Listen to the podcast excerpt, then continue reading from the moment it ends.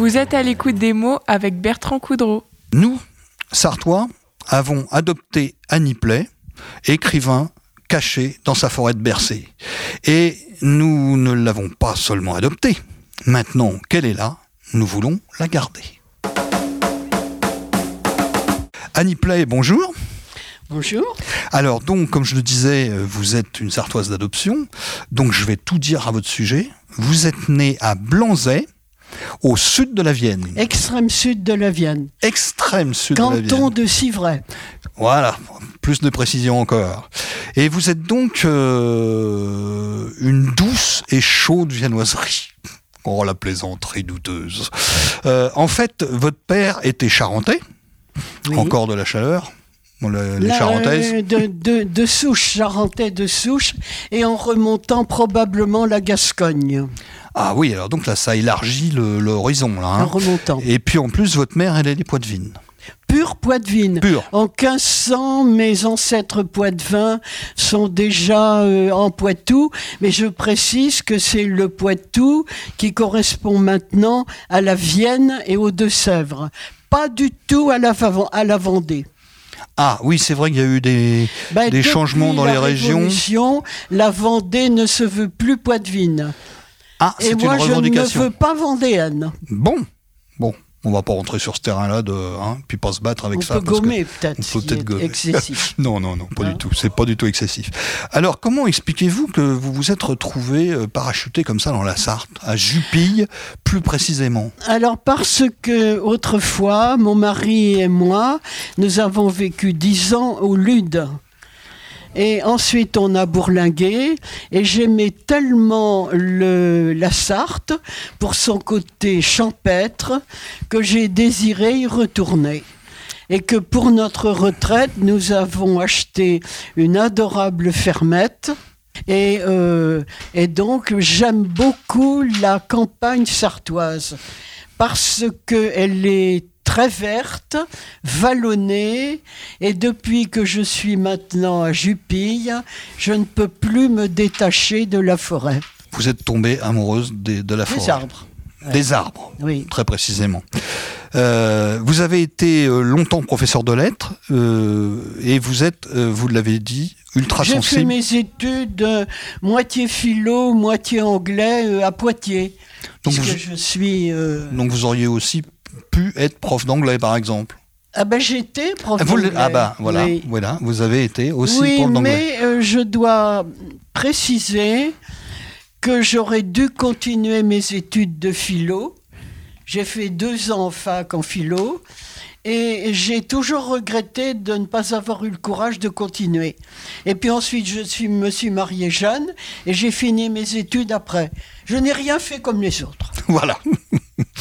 Alors, vous- êtes, euh, si vous êtes à Jupille et que vous êtes amoureuse de la Sarthe, c'est parce que vous êtes aussi amoureuse des arbres, mais vous êtes amoureuse de la nature en général. Oui. Et vous êtes surtout, ça c'est important pour le sujet qui nous touche, vous êtes une passionnée de merveilleux, de contes, de légendes.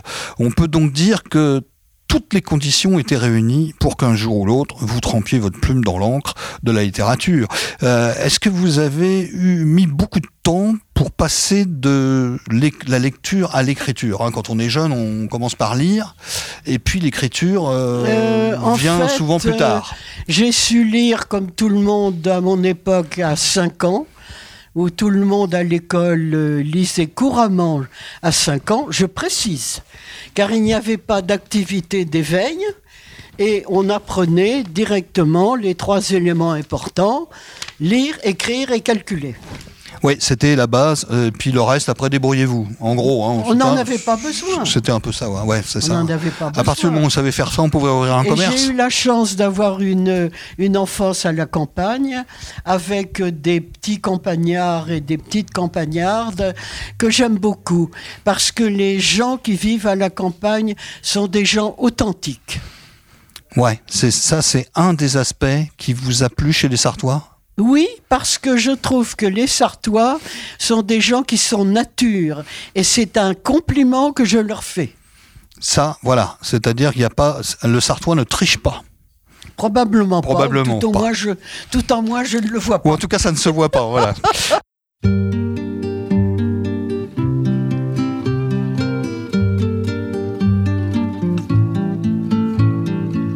Je ne sais ce qui me possède et me pousse à dire à voix haute, ni pour la pitié, ni pour l'aide, ni comme on avouerait ses fautes, ce qui m'habite et qui m'obsède, ce qui m'habite et qui m'obsède.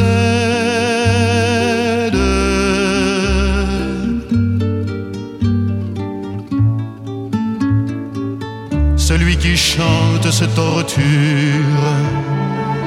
quelle crise en moi, quel animal je tue ou quelle créature au nom du bien, au nom du mal. Seuls savent ceux qui se tuent.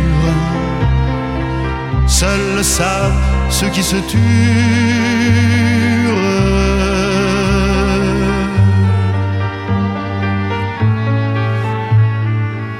Machado dort à Collioure trois pas suffirent hors d'Espagne. Que le ciel pour lui se fit lourd, il s'assit dans cette campagne et ferma les yeux pour toujours. Et ferma les yeux pour toujours.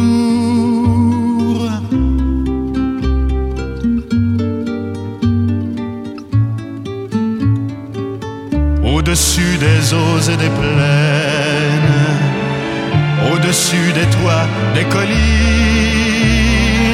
Un plein champ monte à gorge pleine, est-ce vers l'étoile Olderline, est-ce vers l'étoile Verlaine, est-ce vers l'étoile Verlaine.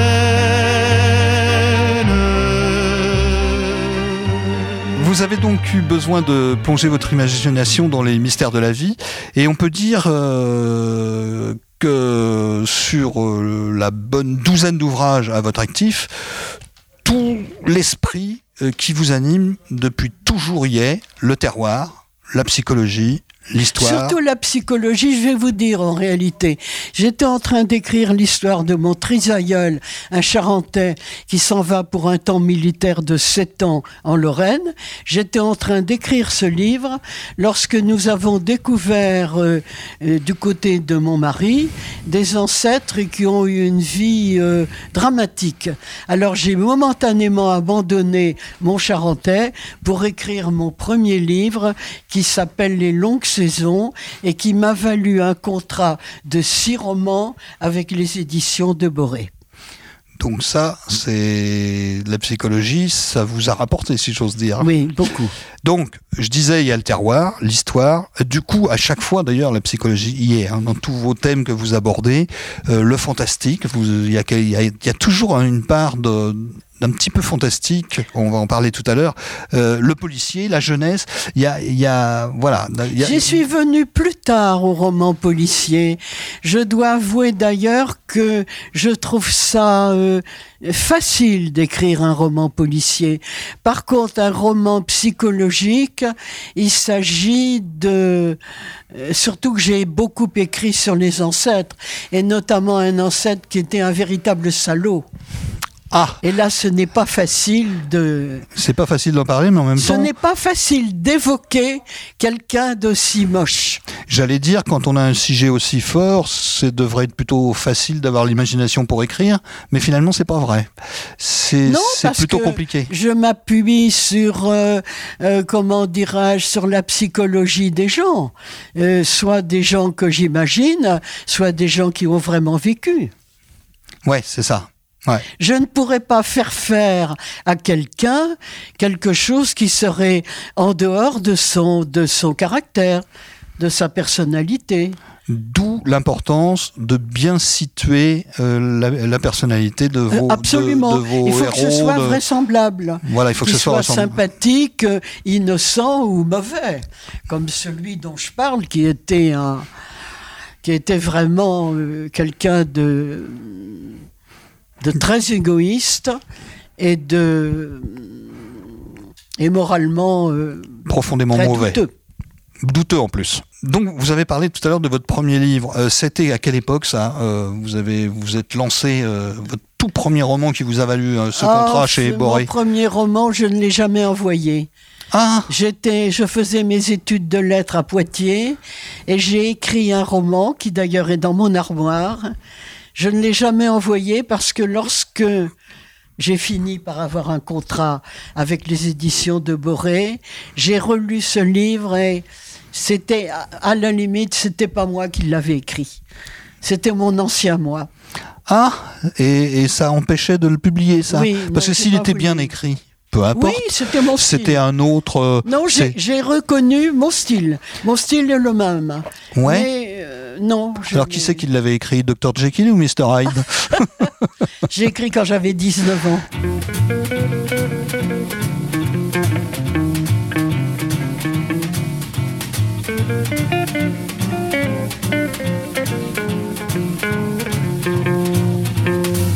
Tant que t'auras ma belle de chouettes avantages, t'auras des amants, t'auras du succès, t'auras des vacances sur les beaux rivages des bikinis à tout faire craquer. T'auras des visons, t'auras des bagnoles, des types bien sapés te feront du baisement. Tu feras des sourires, tu joueras ton rôle, mais tu ne seras jamais qu'une petite putain. Putain des trottoirs, putain des palaces. Pour les mecs dans le fond, c'est le même tabac. On lui paye son prix, on s'en débarrasse. Faut qu'elle fasse l'amour et pas d'embarras. D'ailleurs, un beau jour, ma batte petite môme, faudra que tu te décides à passer la main. Alors en chialant, tu te diras que ma pomme, elle avait du bon en tant qu'écrivain.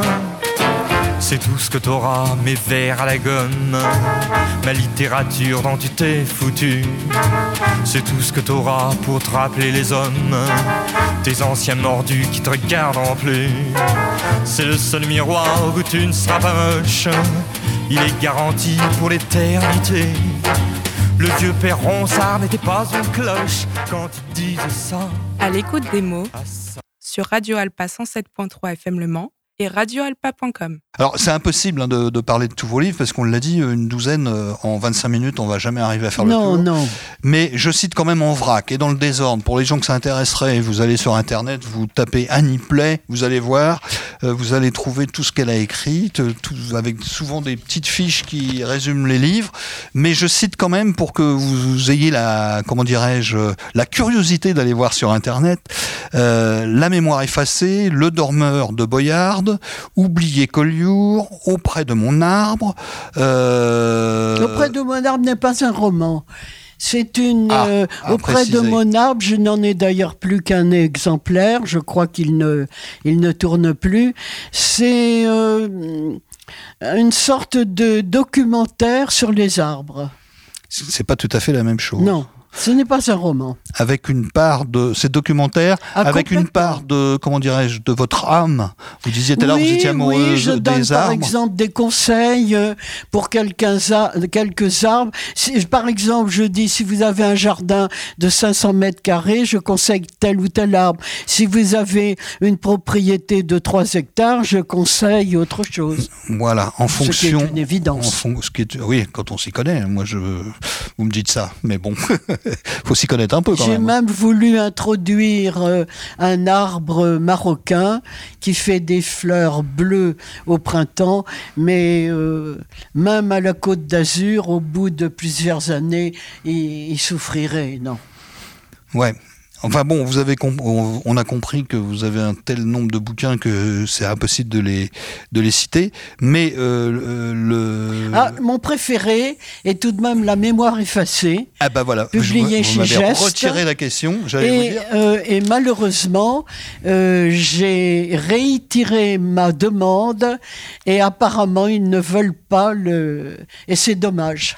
Là, celui-là, il vous. Ils ne veulent pas le rééditer. C'est votre préféré de tous? Oui, Absolument. avec euh, celui sur mon ancêtre, avec Oui. une si longue absence. Une si longue absence. Oui, une si longue absence où je suis en somme pendant un an devenu mon, mon trisaïeul. En réalité, c'est un jeune qui est parti à 20 ans. Il n'avait pas envie de partir. Il a tiré ce qu'on appelait un mauvais numéro. Il est donc parti en Lorraine. Un Charentais qui part en Lorraine, il faut s'habituer. Et surtout une vie militaire très dure et une vie de cavalier. Et alors, heureusement, comme toute ma famille faisait du cheval, j'ai pu parler savamment des chevaux que j'aime beaucoup. Ça, Ça, c'est- très important. Après les arbres, Et si je les vous chevaux. disais que j'ai encore la chope en étain de ce trisaïeul, Ah, ouais, avec son nom, Ouais, ouais, ouais. Ouais, avec son nom. son prénom et son nom. Ça, c'est quelque chose de précieux quand même. Fini la mascarade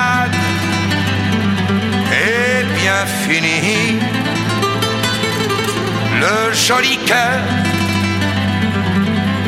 car Don Juan, Don Juan est malade.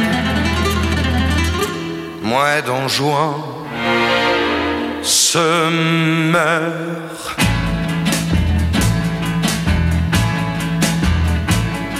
Élodie, Christine et Sylvie, Dolores et la Lolita, pour compter les femmes de sa vie. Il n'a pas assez de ses doigts, Sylvie, Christine, etc. Olé. Élodie, Christine et Sylvie l'abandonnent en ce triste jour. Lui dongeron qui leur a appris les évangiles de l'amour, ingratitude et philénie. Alors, personnellement, j'ai envie de parler plutôt de, la mémoire effacée, moi. Euh, parce qu'il s'agit en fait d'un roman historique autour de Richard Cœur de Lion, euh, lequel a longuement fréquenté euh, euh, le Maine et épousé la célèbre reine Bérangère dont les traces subsistent toujours au Oui, monde. enfin, c'était, parlons crûment, euh, pour les Sartois, la reine Bérangère, euh, je doute que qu'ils se soient vus peut-être euh, deux nuits et c'est tout. Mais euh, par amour de l'histoire, euh, je n'aime pas qu'on ait l'air de dire que la reine Bérangère était le grand amour de Richard Cœur de Lion. Pas du tout. On est bien d'accord là-dessus. Il a, il a pratiquement jamais été avec elle. Euh, S'il a passé Elle, elle une a jamais. semaine ou deux nuits, c'est tout. peut-être. euh, voilà, il a jamais mis les pieds. Elle a jamais mis les pieds euh, au Royaume-Uni. Elle. Ah ben lui très peu et également. lui très peu aussi. Ça, ça- très peu. D'ailleurs, dans tout son, son règne, c'est quelques mois, hein. Plutôt. Alors, ce qu'il a de bien, euh, d'intéressant, c'est qu'il avait un extraordinaire courage et une très grande intelligence dans les batailles. Voilà, c'était, un personnage très puissant. D'autre part, euh, euh, pour les gens ici, nous sommes en pays de deuil, mais pour les gens du pays d'Oc, dont je suis, il parlait quasiment euh, couramment l'Oc et il a écrit des poèmes en, en langue d'Oc. En Languedoc. Euh, enfin, ma question, c'était de savoir si le fait que vous soyez penché sur cet homme-là, avec un héros qui s'appelle Raoul de Jupy, évidemment, on n'en sort pas, hein, Qui a existé qui a existé, mais Je on- ne l'ai pas inventé. Je suis allé à la mairie de Jupy autrefois et il y a eu un Raoul de Jupy. un seigneur qui s'appelait comme ça. Voilà. Et, Et- qui avait une mode seigneuriale. Donc, est-ce que, ma question c'était celle-là, est-ce que vous avez voulu écrire ce livre-là parce que vous êtes dans la Sarthe et que ça vous a inspiré quelque chose autour de Richard Cœur de Lion, ou est-ce que finalement ça n'a aucun rapport? Voilà une question intelligente Je sais pas si elle est à intelligente. laquelle il faut que je réfléchisse. Ouais, je sais pas, ça vous est venu, mais voilà, euh, parce que sachons Quand quand je suis arrivée à Jupille, comme j'ai un naturel euh, curieux, j'ai voulu savoir euh, qui était ce Raoul de Jupille et je reconnais que je suis tombée amoureuse de lui. c'était un bel homme, sans doute, on sait pas trop, on n'a pas de portrait de Il lui. a existé, il est allé en Terre Sainte, il est revenu. euh, je suis tombée amoureuse de lui et quand il est revenu, il a fait une étape en Sicile. Exact, oui. Et, et d'ailleurs, Mais il- il a existé. Raoul de Jupille a existé, mais il n'a pas eu de descendance. D'accord. Alors, je passe sur une petite perle, quand même, intitulée euh, Auprès de mon arbre. Ah. Euh, qui vous donnerait quasiment envie de planter une forêt euh, sur votre balcon. Faute de place, évidemment c'est délicat. Euh, pour euh, finalement, je passe là-dessus. Pour euh, voilà, je le signale hein, parce qu'on a peu de temps. Et je voudrais insister un petit peu aussi sur vos livres de jeunesse parce que bon, moi pour moi vous êtes avant tout une romancière, mais vous avez quand même écrit des, des, des livres de jeunesse, en particulier Maya la petite pouliche qui n'en faisait qu'à sa tête. Qu'est-ce qui vous a donné envie d'écrire pour les adolescents en comme ça J'ai un ami qui est éditeur Et pour lui faire plaisir et me faire plaisir aussi, j'ai écrit effectivement euh, la vie de, Maya, la pouliche, pour la raison que euh, mon mari et moi et mes enfants, nous avions des chevaux et qu'une année, j'ai suivi de très près avec une amie le futur poulinage d'une jument qui était primipare. Et donc, nous avons attendu jusqu'à plus de minuit, mais les, les gens qui s'y connaissent vous diront qu'en général, une jument attend d'être toute seule pour pouliner. Et ça a été le cas. Et quand nous sommes revenus le lendemain matin, il y avait un adorable poulain qu'elle avait éjecté, mais qui était passé de l'autre côté de la clôture électrique. Il a donc fallu le sauver. Il a fallu le rattraper. Bon, ouais, mais c'est, ça a été un plaisir quand même d'écrire avec Très, euh, très. avec un autre style, un Très, style proche proche des Ah adolescents. oui, mais j'aime beaucoup les chevaux. Et puis alors voilà, le sujet était était facile parce que évidemment quand on aime les chevaux, c'est beaucoup plus facile de trouver un sujet là-dessus. Eh ben on en vient quand même pour finir parce qu'il nous reste euh, assez peu de temps. Euh, le petit dernier quand même. Le petit dernier, c'est un jeune point de vin et l'inconnu de la forêt. C'est un roman qui se déroule presque entièrement dans la Sarthe. Un avocat point de vin cherche en Normandie et j'avais précisé. retraite, faire une retraite. Il veut faire une retraite et il cherche un lieu de retraite. Et euh, il envisage euh, de devenir moine, quasiment, hein, à un moment donné dans votre roman. Mais en traversant notre département, un événement va totalement bouleverser sa vie. Je vous laisse un petit peu raconter la suite. Dites-nous J'aimerais ce aussi que qu'on vous, ce que vous voulez fait- bien nous révéler Sur quoi donc? Sur votre dernier roman, parce que il faut laisser une part de mystère pour les lecteurs. Ah oui, dire, oui. Alors je voudrais qu'on signale que euh, dans le déroulement du roman, à un moment, il faut que cet avocat euh, défende. Euh, et il va voler, c'est contraire à ses idées, il va voler le pistolet de son officier de père. Mais il s'agit de le voler sans que son père s'en aperçoive. C'est donc le jeune frère qui habite à Angoulême qui le fait. qui devient Mais complice. ensuite, voilà. Mais ensuite, le pistolet devient introuvable parce que la, la Il a mystérieusement fille, disparu. Ben oui, mais utilisé pour un pour un- une des, ben, je sais pas comment on dirait. euh, un- Bon, on va pas dire un règlement de compte, assassinat, mais ben, euh, oui, disons que c'est un peu ça quand même. si. Et puis, euh, puis, puis le, et puis va réapparaître le revolver. Ben, euh, parce que de la même façon qu'il a disparu, aussi le- mystérieusement. le vieux père retraité se dit mais euh, C'est bizarre. Euh, J'ai l'impression que j'avais dans mon coffre-fort ce pistolet et j'ai l'impression qu'il n'est plus là. Enfin, ça, ça finit bien. On va juste dire ça. hein. Oui, espérons. Ça finit, ça finit quand même bien. Voilà. Mais enfin bon, euh, c'est, il y a des moments difficiles. hein. Ben, je vous remercie déjà d'avoir accepté de venir nous voir. Vous voyez, c'est passé vite, hein, ça passe vite, hein, euh, 25 minutes. hein. Et euh, donc, je rappelle le titre de votre livre aux éditions Le Geste, dans la collection Noire. Alors, du coup, ça s'appelle Le Geste, Geste Noir, noir. euh, qui coûte 13,90 euros. Et vous le trouverez dans toutes euh, les Dans bonnes- toutes les librairies au Mans et notamment à Écomois, Il y a aucun près de problème. laquelle où, euh, Voilà, bah c'est pas loin de Jupille. Hein, près voilà, de voilà. Euh, donc là, il y a une excellente librairie euh, et comme moi, effectivement. Euh, donc merci Annie Play et vous, auditeurs de Radio Alpa, ben, je vous retrouve dans deux semaines pour une nouvelle aventure littéraire avec euh, je ne sais pas encore qui, mais vous le découvrirez à temps, le moment venu. Merci.